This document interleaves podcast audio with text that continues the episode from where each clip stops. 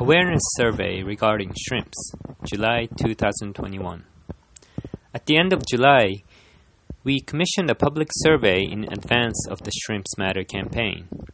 After briefly describing the actual practice of breeder shrimps getting one of their eyes removed in aquaculture, including videos and photos on the campaign website, we asked 12 questions with the following four choices yes, rather yes, rather no, and no.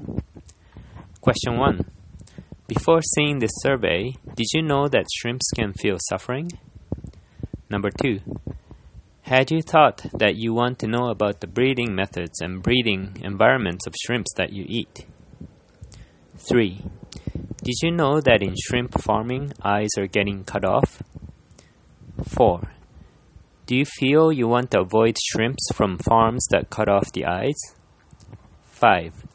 Did you know there exist certif- certification labels regarding aquaculture, like Marine Eco Label Japan and ASC?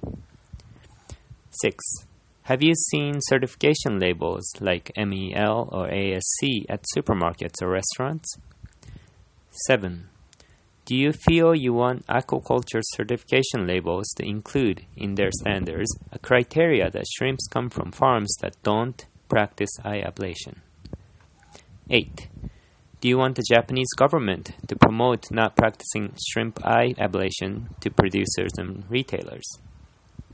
9. After reading the descriptions, did you feel you want to avoid shrimps who are farmed? 10.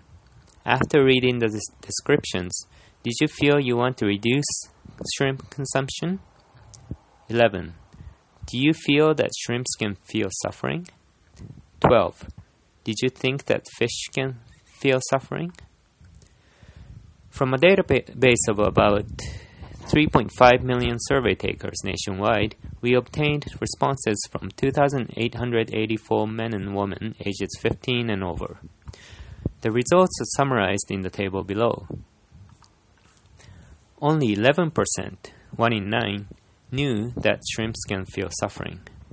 And including the quote unquote rather answers, 3 out of 4 people in Japan seem to think shrimps do not feel suffering. After the explanation about 3 after the explanation, about three times the people seem to become convinced that shrimps do also suffer. Regarding if they thought fish can feel suffering, only one in four people answered yes. About half of the people seem to think that fishes do not feel suffering. With the situation being so, about 20% of the people want to know about the breeding environments and breeding methods of the shrimps they eat, or about 1 in 5 people. About 3 to 10% of the people knew that in shrimp farming, eyes are getting cut off, and a similar percentage knew or have seen certification labels regarding aquaculture. After reading the briefing on the current situations of farmed shrimps, about 60% answered they want the Japanese government to promote not practicing shrimp eye ablation to producers and retailers. And more than 50% responded they want to avoid shrimps from farms that cut off the eyes.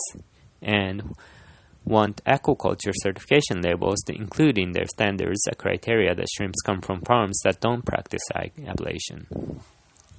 Nearly half responded they want to avoid shrimps who are farmed and nearly 40% said they want to re- reduce shrimp consumption. Generation trends. Awareness levels seem higher among the younger generations. With other questions about awareness, the trend was similar to the above. However, when it comes to whether they want to do something about it, the trend was nearly opposite. With all the questions leading to solutions, the trend was similar to the above.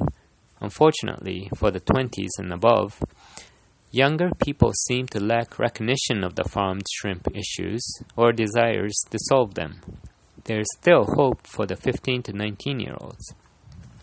As interest seems to diminish somewhere between their teens and their 20s, it's especially important to, com- to communicate to these generations that through their choices and actions, they can reduce suffering. The cost of this survey was covered by a grant from Compassion in World Farming International. To measure the impact of this Shrimps Matter campaign, we plan to com- Commission the same survey again in January 2022 using the same funding.